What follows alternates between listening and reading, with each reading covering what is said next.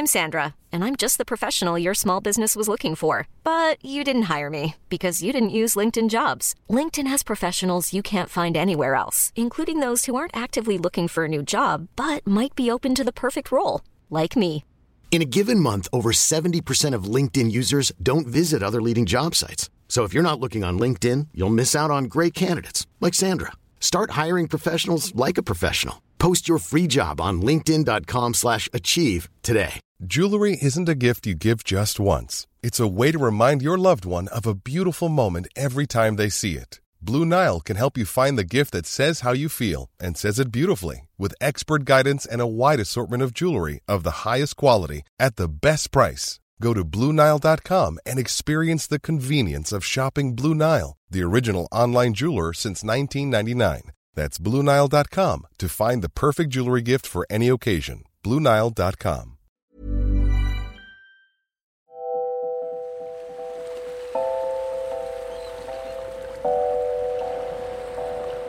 Women of the Seas. Le podcast des aventurières de la mer.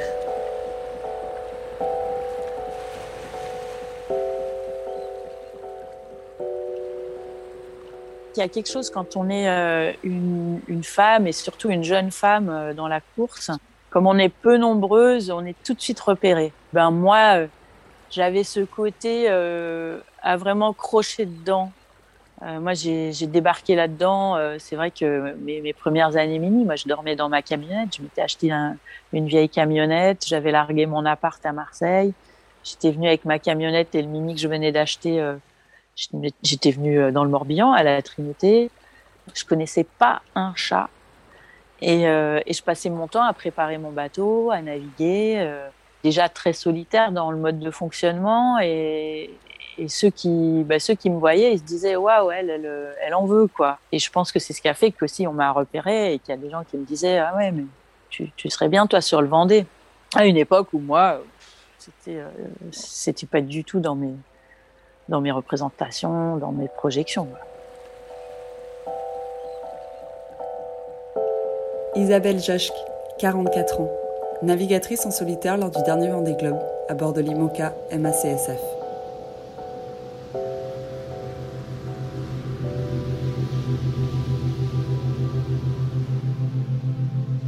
Ma grand-mère euh, vivait au bord d'un lac et moi je voyais euh, des, enfants et des adultes qui naviguaient sur le lac, sur des petits voiliers. Et ça m'a fait rêver euh, dès ma toute petite enfance. Et je rêvais d'avoir mon optimiste, euh, je rêvais de traverser le lac toute seule. C'était l'aventure. Et puis genre, je rêvais de ça le soir quand je me couchais. C'était ouais, chouette, je vais me coucher, comme ça je vais pouvoir partir dans mes tripes. Et puis j'ai fait un petit peu de dériveur quand j'étais petite, mais pas beaucoup. Je sais pas ce qui s'est passé, mais je suis un peu passée à côté de ça et du coup c'est resté à l'état de rêve. Puis j'ai vécu mon adolescence et euh, une fois que j'ai passé mon bac, ça, m'est revenu euh, de manière assez, euh, assez brutale comme ça, l'envie de naviguer. J'ai fait un stage au Glénan pendant que je faisais mes études de lettres. J'ai eu un coup de foudre pour la mer. J'ai fait un deuxième stage et puis un an plus tard, je m'embarquais sur une transat et puis je décidais que que j'irais plutôt faire du bateau. Je savais pas trop ce que j'avais envie de faire dans avec euh, avec la littérature, mais j'adorais ça. Après, je, me suis embarquée euh, dans une formation pour être skipper, pour être euh, monitrice de voile. Et après, tout s'est fait au fur et à mesure. C'était des enchaînements. Il n'y a rien qui était prévu dans mon parcours, vraiment rien. C'est des coups de cœur. Je suis passée d'un coup de cœur à l'autre et puis est arrivée la Mini Transat qui a été le début de ma carrière de, navigatrice euh, en solitaire.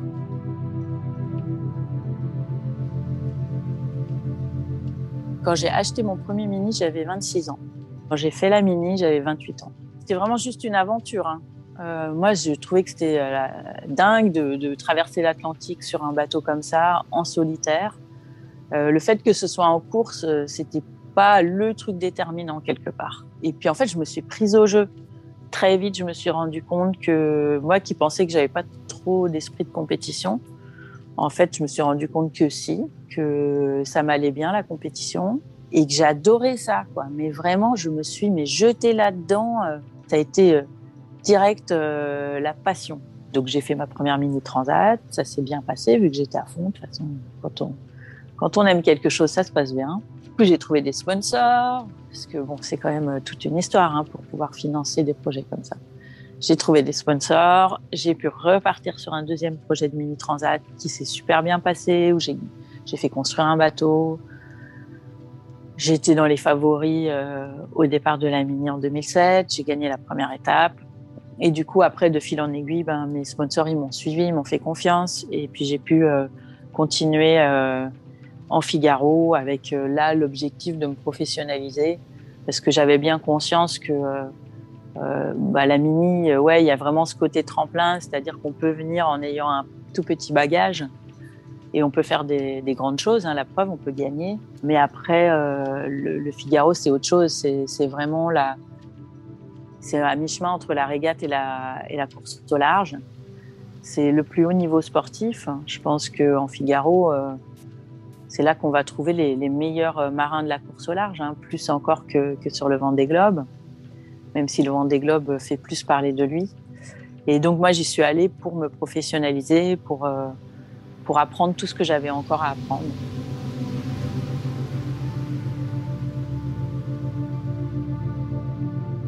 Le Vendée Globe, c'est un tour du monde en course, en solitaire, sans escale et sans assistance. Et pour euh, les gens qui font de la course au large, c'est un peu le, le Graal, quoi. C'est un peu l'Everest des mers euh, pour de vrai. Que je l'ai vécu, je pense que c'est pas juste euh, une expression. Au début, ça me paraissait euh, inaccessible. Et puis, en fait, progressivement, je me suis rendu compte que, bah, si, je pouvais très bien avoir ma place là-dedans, euh, que euh, j'avais les capacités. Il a fallu quand même un paquet d'années pour prendre confiance dans toutes mes capacités et surtout physiquement pour avoir confiance dans le fait que je pouvais manœuvrer un gros bateau. Parce que c'est quand même un bateau qui fait un peu plus de 18 mètres. C'est bah, clairement c'est très physique. Hein. Euh, ça n'a rien à voir avec le mini. Et bah, quand on a un petit gabarit comme moi, bah, je crois qu'il y, y, a aussi des, des petits freins intérieurs euh, qui sont pas toujours conscients. Et puis, donc on était en 2015, en fin de saison, euh, j'ai un copain qui s'appelle Yves Leblévec et, et qui skippait un trimaran. En fait, il venait juste d'acheter euh, son premier ultime, qui me propose de venir faire une navigation euh, en fin de saison avec lui. Une sortie comme ça de quelques heures. J'avais peu d'expérience sur des bateaux comme ça. Je me suis régalée et paradoxalement, sur le bateau, je me suis dit, mais en fait, moi aussi, je pourrais faire ça. Et je sais pas, c'est venu comme ça, quoi. Après, je me disais, oh, quand même. et puis, ce qui s'est passé, c'est que quelques semaines plus tard, mon sponsor de l'époque et mon concurrent qui partageait le même sponsor, Alain Gauthier, m'ont proposé ensemble de préparer un projet Vendée Globe pour, euh, pour l'édition 2020. Donc voilà, ça s'est présenté à moi au moment où clairement, mais je n'en rêvais plus du tout, j'espérais rien. Euh, j'ai même été du coup très surprise. Je m'attendais pas à ça. Mais il y a aussi un côté où j'étais prête, puisque euh, en naviguant sur euh, Actual, je m'étais dit, en fait, moi aussi, je pourrais skipper un gros bateau. Donc voilà, c'est à la fois le truc qui était à la fois inattendu et en même temps tombé pile au bon moment.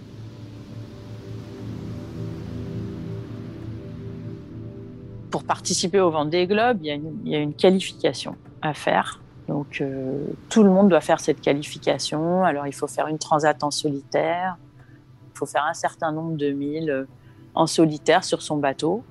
Mais ça, je dirais que quand, quand on prépare le Vendée, euh, c'est rien parce que de toute façon, on navigue énormément. Il euh. faut savoir qu'il n'y a pas de, de, sélection au niveau sportif. Donc n'importe qui, il y a quand même des gens qui débarquent et qui, qui n'ont jamais fait de course ou qui en ont fait un peu, puis qui ont complètement décroché et qui reviennent sur le circuit Vendée Globe. Et ça, c'est OK. S'ils font les qualifications, euh, ben, y a, voilà, ils ont leur place. C'est vraiment un truc qui est ouvert à tous.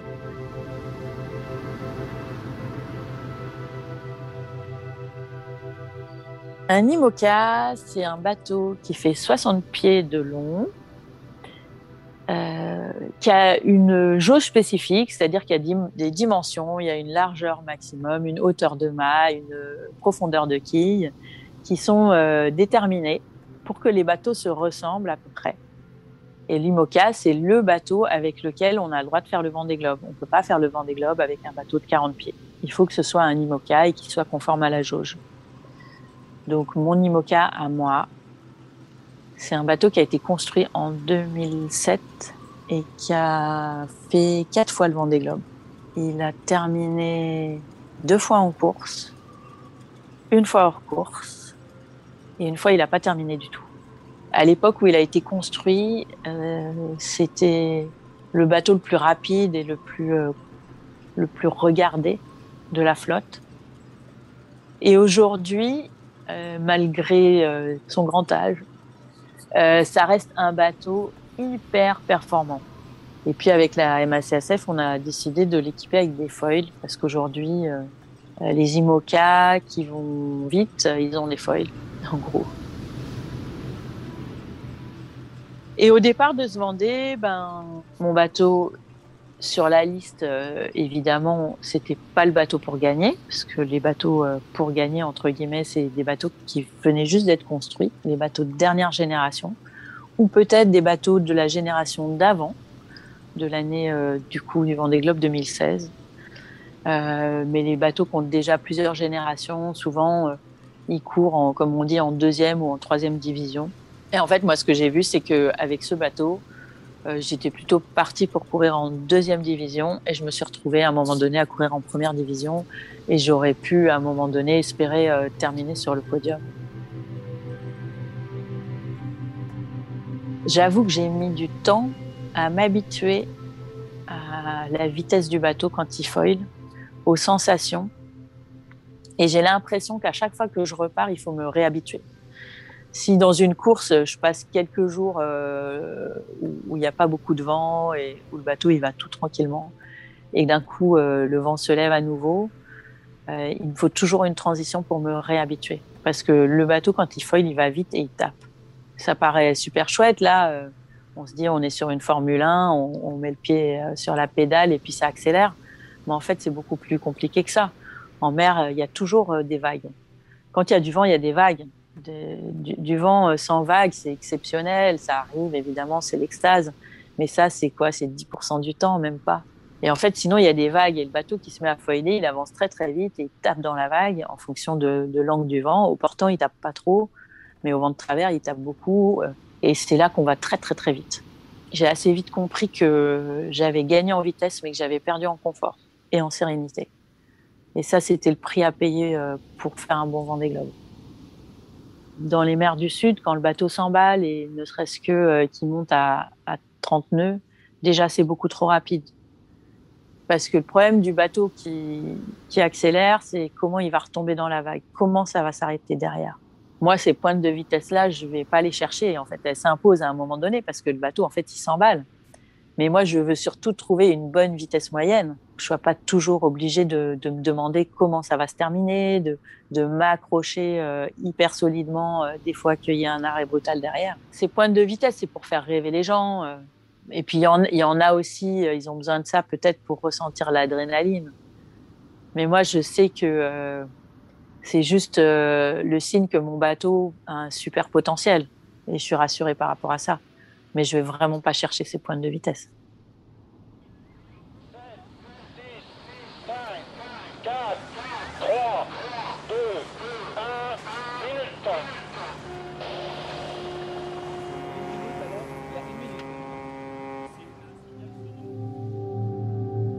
Premier jour, euh, le matin, je me réveille.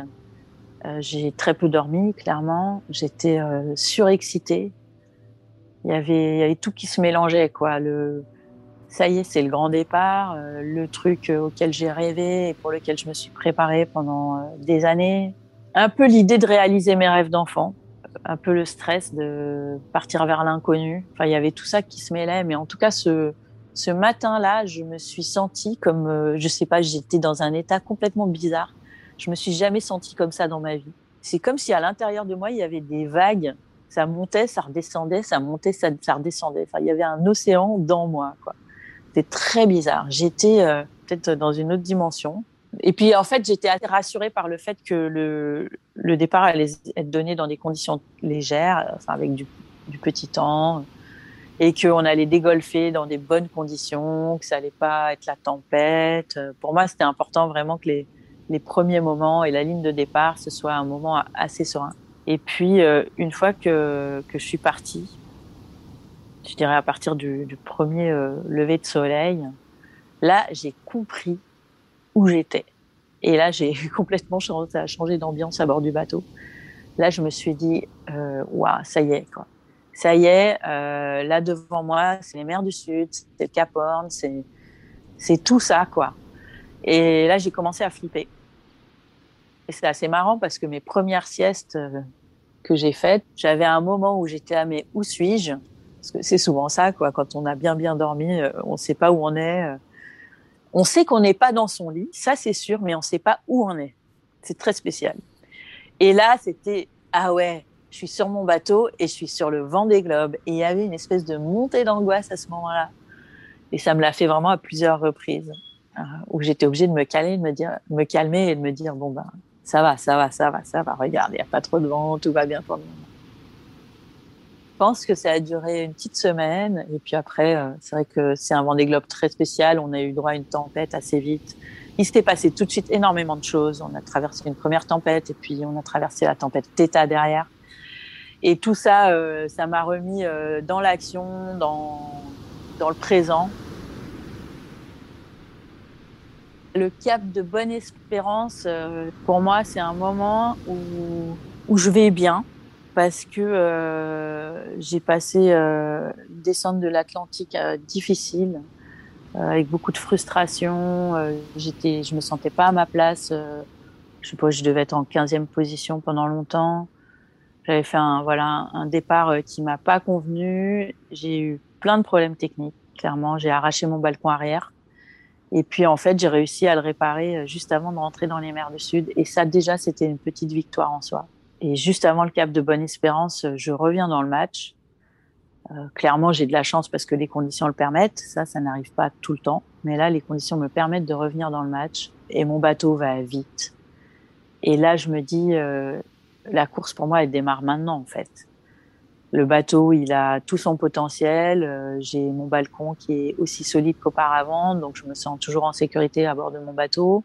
Je suis de nouveau dans le match. Euh, enfin voilà, tout va bien. Quoi. À ce moment-là, euh, bon, il y a quand même, j'ai un, mois presque de navigation dans les pattes, mais il y a, disons que c'est un moment où il y a plein de promesses et, et là, j'ai un peu le couteau entre les dents.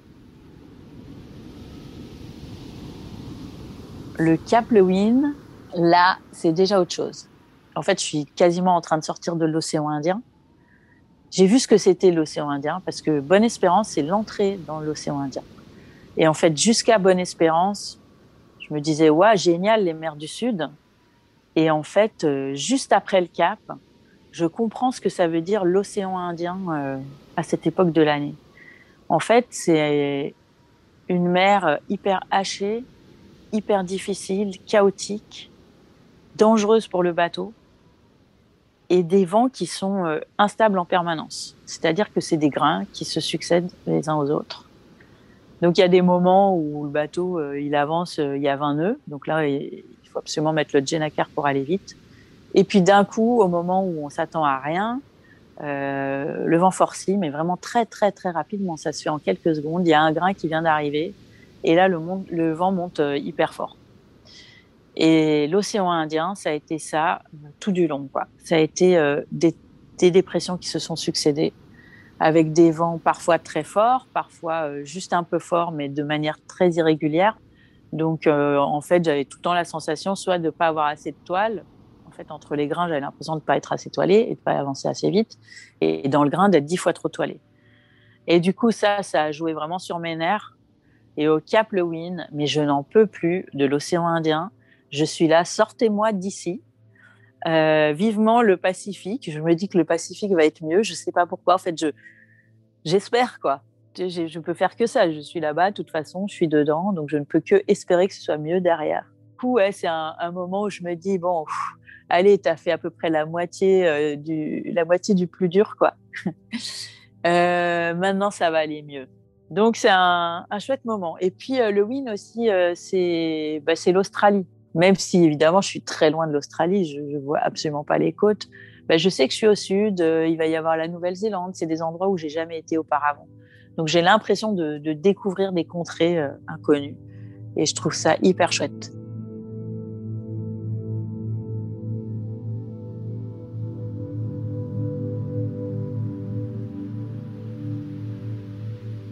Et le Cap Horn, là, c'est euh, le pire et le meilleur en même temps. C'est le pire parce que à ce moment-là, j'ai eu une succession d'avaries juste avant qui a commencé le 2 janvier, et avec une grosse avarie sur ma quille. Donc euh, j'ai perdu du potentiel puisque ma quille ne bascule plus. Euh, je l'ai bloquée au centre. Donc j'ai perdu encore, euh, je sais pas, j'ai perdu 30% de mon potentiel. Donc c'est hyper frustrant. J'ai aussi eu plein d'autres avaries qui font que bah, je, mon pilote automatique marche moins bien, je peux moins les faire confiance. Moi, physiquement, je suis au bout du rouleau. Ça fait 40 jours que j'ai froid, 40 jours que je vis dans le stress, que je répare, que je donne le meilleur de moi. Franchement, j'ai la, peau sur les os à ce moment-là. Et c'est la grosse tempête. Donc, je peux même pas passer près du cap parce que euh, je considère qu'il y a trop de vent, trop de mer, que c'est trop dangereux pour mon bateau. Donc, je décide de partir et, de, et, de, passer le cap à 100 000 euh, au sud. Et en fait, euh, en même temps, je sais que là, c'est la sortie du tunnel, que derrière, ça va forcément être beaucoup plus facile, tout va être plus facile. Que à partir du Cap Horn, je fais route quasiment vers le nord, donc chaque jour il fait un peu moins froid. C'est vraiment l'opposé des mers du Sud. Quand on rentre dans les mers du Sud, on descend toujours un peu plus vers le sud jusqu'au Cap Horn, et là c'est le point le plus sud du Vendée. Et là, à partir de là, je sais que je vais faire que remonter et je vais enfin pouvoir avoir, alors chaud, bien sûr, ça va venir, mais déjà juste d'avoir une température ambiante acceptable. Donc il y a vraiment ce truc où à la fois c'est le pire moment parce que j'en peux plus et que je me dis faut pas que j'ai une avarie supplémentaire là maintenant parce que le, cap je le passe en plein milieu de la nuit. Euh, il y a une mer vraiment déchaînée, il y a entre 30 et 40 nœuds. Moi, je suis hyper fatiguée, donc je me dis là, faut vraiment pas que j'ai de problèmes techniques. Et puis derrière, en fait, euh, le vent se calme très vite. Je me retrouve dans une mer plate avec du soleil parce que j'ai pas vu le soleil depuis un moment. Euh, du calme, le, vent, le bateau qui, malgré le, la quille bloquée dans l'axe, le bateau il se met à, à foiler super bien parce que la mer au début elle est toute calme. Et là, je me fais euh, le bonheur intégral, quoi, genre euh, un jour et demi après le cap. Et je me dis, ça y est, quoi, je suis sortie de là. C'est, euh, je crois que c'est le meilleur moment de la course, clairement. Un truc où je peux vraiment un soupir d'apaisement.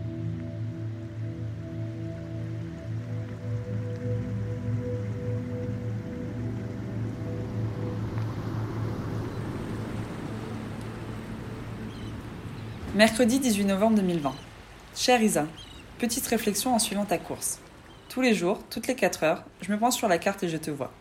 Tu peux te vanter de nous tenir en haleine et d'être une des rares personnes à laquelle je pense en continu, 24-24. C'est sans doute cela l'endurance, ne pas lâcher. Tu marches sur ce fil de crête qui se faufile entre ménager son bateau et ses propres ressources, et pousser la machine et l'homme au fond de leur retranchement. Le talent, c'est d'avoir les bonnes chaussures en soi, pour tenir, maintenir et retenir. Le désir qui pousse en avant et la petite peur qui va avec, toujours, peur de rater son désir autant que d'y accéder. Désir qui pousse, peur qui tempère, il me semble que c'est ce couple qui est à la source de toute conquête, lorsqu'il est justement équilibré. Tu trouves que parfois c'est difficile, et tu as raison. Tu t'es imbrigué dans un truc de ouf. D'ailleurs, tout le monde se demande qu'est-ce qui vous prend à vous les marins d'aller vous colter comme ça avec les éléments de mer nature, qui n'a jamais été très commode.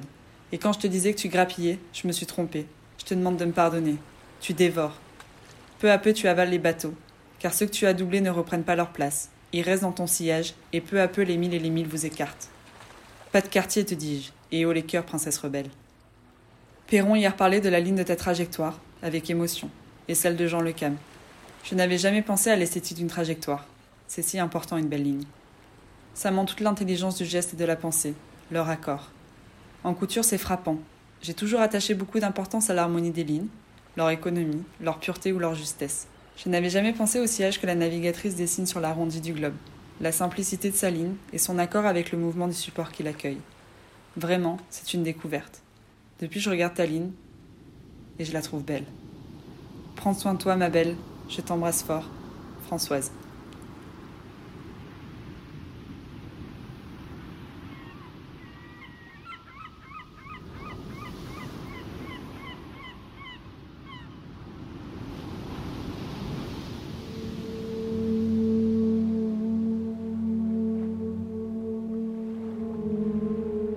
J'ai passé la nuit plus ou moins dans ma banette.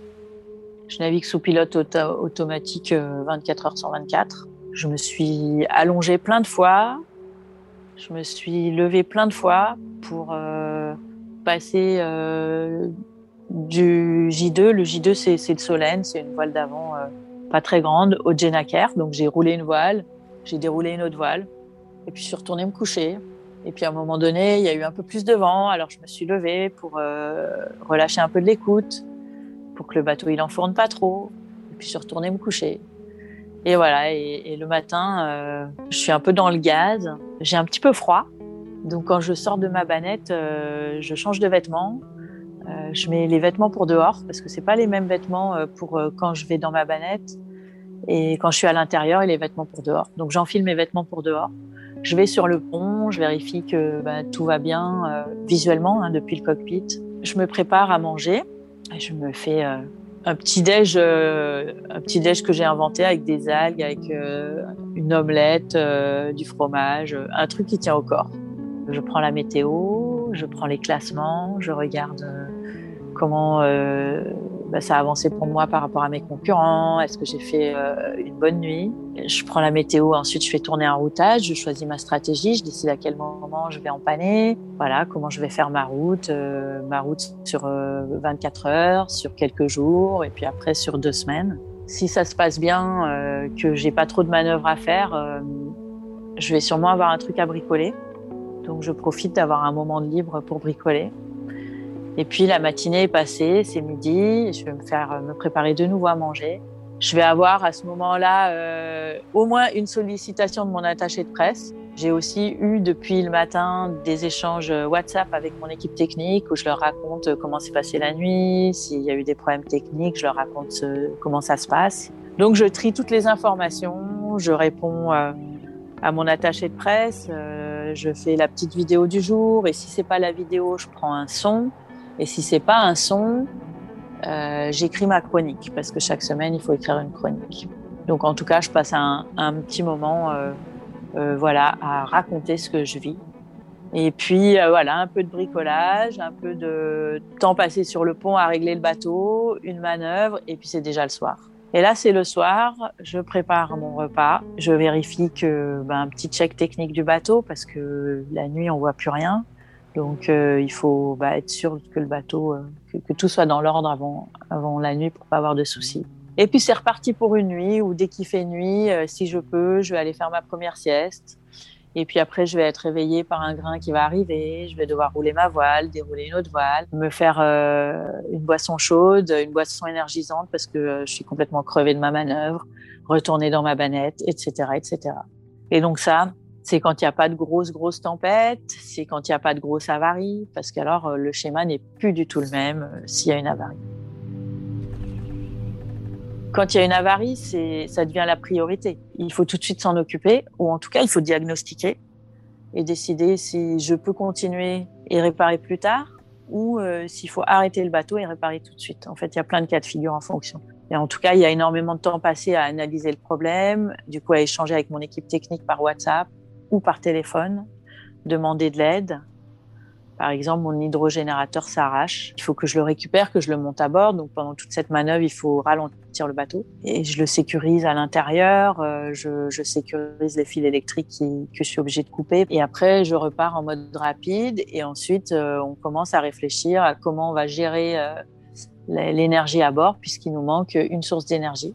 On a un moteur, deux hydrogénérateurs, il manque un hydrogénérateur, donc forcément euh, la, suite ne va pas ressembler à ce qu'on a prévu. Et du coup là, on commence à réfléchir euh, pour euh, dépenser moins de gasoil, parce que du coup, il va falloir plus utiliser la génératrice. Il faut à la fois continuer d'aller vite, parce que je suis toujours en course, hein, et en même temps euh, gérer euh, la suite, quoi. Gérer la suite avec, euh, avec ce truc qui vient d'arriver.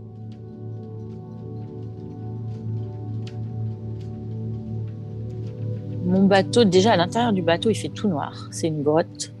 Il est compartimenté avec des cloisons et des petites portes qu'on peut fermer qui sont étanches. Les compartiments, ils sont là pour la sécurité. En fait, ça fait de, ça fait de la flottabilité pour le bateau. Si par exemple euh, j'ai une voie d'eau euh, sur la partie avant du bateau, je peux fermer mes, mes cloisons euh, à la sortie de la soute à voile. Et du coup, l'eau va rentrer seulement sur l'avant. Et tout le reste ne va pas être immergé. Et ça va permettre de pas couler. Donc il y a des compartiments. Plus on va vers l'avant, plus il fait noir, plus ça résonne moins on a envie d'y aller, parce que c'est aussi là que ça tape. Quand le bateau avance vite, euh, je peux pas aller à l'avant du bateau. Clairement, c'est trop dangereux. Si je veux aller devant, il faut que je ralentisse le bateau. Et là où je passe euh, la plupart de mon temps, c'est au milieu du bateau, à l'intérieur. Là, j'ai donc il y a une descente, c'est comme des petites marches pour rentrer à l'intérieur. À côté de ma descente, j'ai une petite cuisine avec une gazinière, euh, tout petit camping-gaz une bouilloire et une casserole, en gros. Ensuite, euh, sur les côtés, il y a deux bannettes, une à tribord, une à bâbord. La bannette, c'est là où je dors. Donc, euh, je dors à, tribord ou à bâbord en fonction du vent. Et un peu plus loin devant, il y a la table à cartes. Et la table à cartes, c'est un support avec un écran d'ordinateur, un clavier, des instruments. Et le support, je peux le, le faire glisser sur bâbord ou sur tribord et je peux le tourner. Donc euh, comme ça, je peux me mettre dans mon siège de veille. Et pareil, le siège, je le mets soit à bâbord, soit à tribord en fonction du vent. Et là, je tourne mon ordinateur et je suis confortablement assise pour travailler devant l'ordi parce qu'il y a quand même pas mal de choses à faire, toute la stratégie. Il y a beaucoup de, de débugage qui se fait sur l'ordinateur, sur toute l'instrumentation. Donc euh, c'est hyper important. En fait, sans ordinateur, on est vraiment dans la mouise. À l'intérieur du bateau, il n'y a pas de plancher en fait. Euh, quand, quand je suis debout, je suis tout de suite sur la coque. Et comme c'est du carbone, ça résonne très très fort. En fait, le bruit qu'il y a à l'intérieur, c'est indescriptible. C'est, je sais pas combien il y a de décibels, mais c'est hyper, hyper, hyper bruyant en permanence, même quand il n'y a pas de vent. Rien que le clapotis des vagues, ça résonne très fort. Et de temps en temps, je mets mon casque anti-bruit pour écouter de la musique ou juste pour euh, calmer mes oreilles. Et quand j'enlève le casque, je me dis c'est pas possible c'est pas possible. Je suis dans ce bruit là depuis des jours et des jours et, j'accepte ça quoi. Mais c'est un endroit où je me sens bien.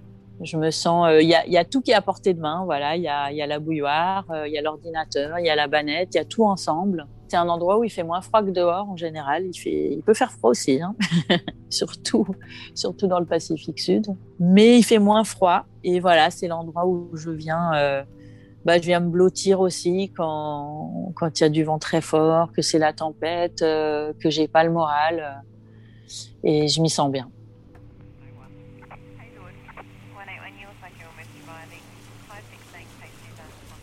Je suis dans l'océan Atlantique, j'ai passé le Cap Horn il y a six jours à peu près, je crois. Enfin, il y a quelques jours.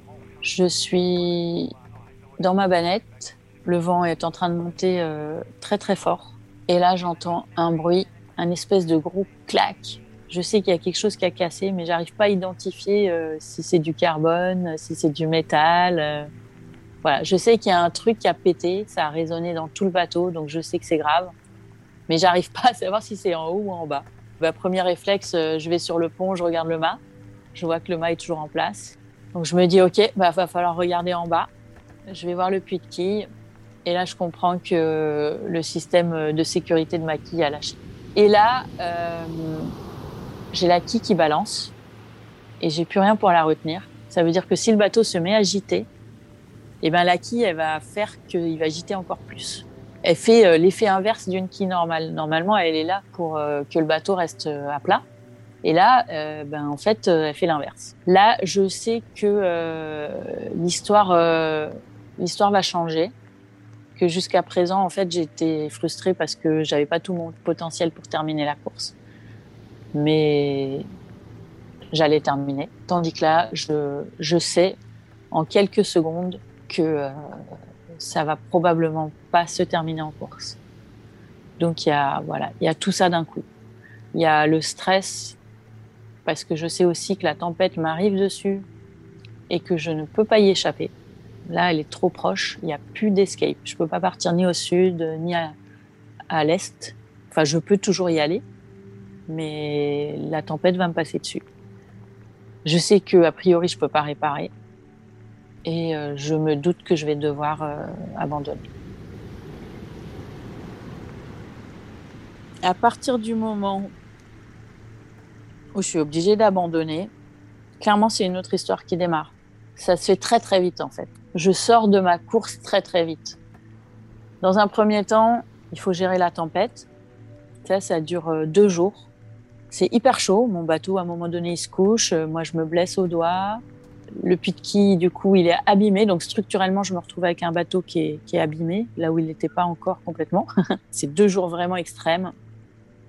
Et après ça, je sais que je suis sortie de, du danger, du gros danger. Et après ça, je suis plus en course. Donc, c'est quelque chose d'autre. Enfin, vraiment, je change d'état d'esprit euh, assez vite. Mon objectif, c'est de trouver un port pour mettre mon bateau à l'abri, pour pouvoir le réparer.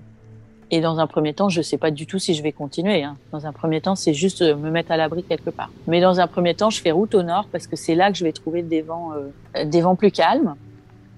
Il faut savoir que cette avarie, je l'ai eue, j'étais encore dans les mers du Sud, dans, le sud de l'Atlantique. Donc dans une zone assez dangereuse où, les dépressions circulent très vite. Donc euh, elles arrivent, elles préviennent pas et en, en 24-36 heures, il y a une dépression qui arrive. Donc là, moi, je fais du nord euh, pour sortir sortir des, justement des zones difficiles euh, météorologiquement. Et puis, euh, peu à peu, je trouve du vent de plus en plus calme.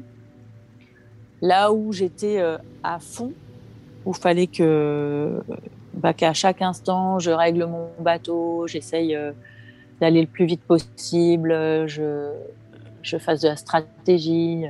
il y avait vraiment quelque chose de, quand on est en course, on n'a pas une seconde pour soi. Et là, d'un coup, je me retrouve à devoir aller le plus lentement possible parce qu'en gros, pour préserver le bateau, faut aller à, maximum 6 nœuds. Donc c'est un peu l'opposé. Je me retrouve à, faire l'escargot et à avoir du temps à tuer. Ça n'a rien à voir. Et du coup, moi, je pense que je change d'état d'esprit. Pour moi, c'est important parce que j'ai envie de terminer cette histoire. J'ai surtout pas envie de rentrer en France en avion. Pour moi, c'est inenvisageable. Je veux ramener mon bateau. Je veux être toute seule à le ramener. C'est vraiment une histoire entre mon bateau et moi mon équipe euh, qui, qui est venue pour, euh, pour remettre le bateau en état euh, travaille, mais vraiment d'arrache-pied pendant 12 jours. Et puis je repars avec Samantha qui est toute proche, avec qui on décide de faire plus ou moins route ensemble pour se soutenir l'une l'autre en cas de problème, parce qu'on a toutes les deux des bateaux qui sont quand même fragilisés. On est toutes les deux hors course et on a envie vraiment de partager ce moment ensemble et de, voilà, on est passé du mode compétition au mode plutôt collaboration. Ça nous motive l'une l'autre, surtout elle qui a, qui a quand même fait le tour du monde hors course quasiment. Et puis ça nous challenge parce que du coup, euh, ben moi d'abord elle est devant moi, donc je fais tout pour la rattraper. Euh. Et du coup, bah, ce, ce convoyage retour, pour moi, c'est comme un épilogue. Je suis plus dans ma course. Je suis, voilà, le vent des globes, c'est terminé. Et en même temps, il y a une part de moi qui est encore dans cette histoire-là qui a du mal à en sortir ou qui a besoin d'en sortir doucement. C'est comme une transition pour boucler mon histoire. Je pense que pour mes concurrents, ça a été brutal en fait de, de terminer par un match hyper serré, de se retrouver d'un coup à passer la ligne d'arrivée et d'un coup euh, dans le chenal des sables avec tout plein de monde et, et puis c'est fini quoi. Ça se termine d'une seconde à l'autre presque. Tandis que moi, ça a été l'opposé. Ça a été vraiment une transition douce. Je l'ai bien vécu ce convoyage en fait. J'ai bouquiné, voilà, c'était l'opposé de tout ce que j'ai fait, tout ce que je me suis pas autorisée à faire euh, pendant la course. Lire parce que j'avais oublié ma liseuse, regarder des vidéos parce que euh, je pouvais pas parce que j'étais en économie d'énergie. Il y avait toujours quelque chose qui m'empêchait de prendre du temps pour moi. Et en fait, bah, ce, ce dernier morceau de, de parcours, euh, je le fais pour moi, en fait, pour moi, pour notre histoire commune avec euh, mon équipe parce que pour tout a été aussi dur que pour moi en fait. Et puis pour mon sponsor, bien sûr. Et arrivé au sable, euh, j'ai la chance euh, d'avoir un des accueils les plus chaleureux depuis le début. Parce que j'arrive et qu'il fait beau, parce qu'il y a plein de monde à m'accueillir. Alors ça, c'est un concours de circonstances. Pourquoi ils ont autorisé tout ce monde à aller euh, sur les bords du chenal ce jour-là? C'est peut-être peut-être mon jour de chance. bah, c'est une fin magnifique qui, quelque part, ça répare plein de choses évidemment, on, voilà, ce qui, est fait est fait. On ne changera pas euh, le cours de l'histoire, mais on peut réparer plein de choses et on peut donner une orientation à ce qu'on a vécu. Et, euh, ça met un, point final à une histoire qui, qui, se révèle être une très très belle histoire et que moi, en tout cas, je regrette rien. Je j'ai aucun regret. La mer, c'est tellement de choses. Déjà, c'est une autre dimension. On est une toute petite chose. On ne sait plus vraiment ce que c'est que la vie à terre. Il y a vraiment quelque chose, on bascule dans un autre univers, moi, je trouve, quand on est en mer. En tout cas, quand on est aussi loin en mer. Pour moi, la mer, c'est le bout du monde. C'est vraiment ça, le bout du monde. C'est là où je vais m'échapper. Pour moi, c'est la liberté. Et c'est un espace aussi de, bah, de rencontre avec soi quand on est en solitaire. Particulièrement quand on est seul, je trouve.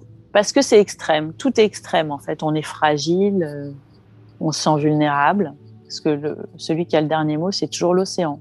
Je sais que j'aurai pas le dernier mot, donc euh, voilà, moi je demande l'autorisation de passer, quoi.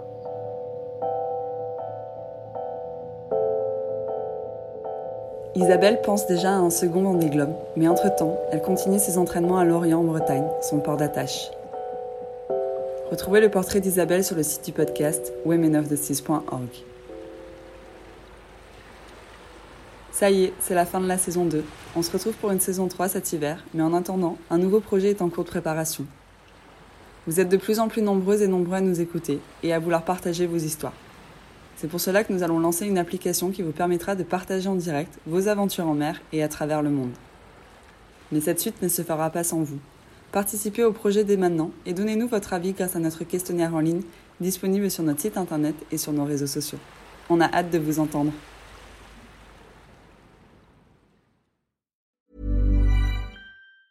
Ever catch yourself eating the same flavorless dinner three days in a row? Dreaming of something better? Well, HelloFresh is your guilt-free dream come true, baby. It's me, Kiki Palmer. Let's wake up those taste buds with hot, juicy pecan-crusted chicken or garlic butter shrimp scampi. Mm. Hello Fresh. Stop dreaming of all the delicious possibilities and dig in at HelloFresh.com. Let's get this dinner party started.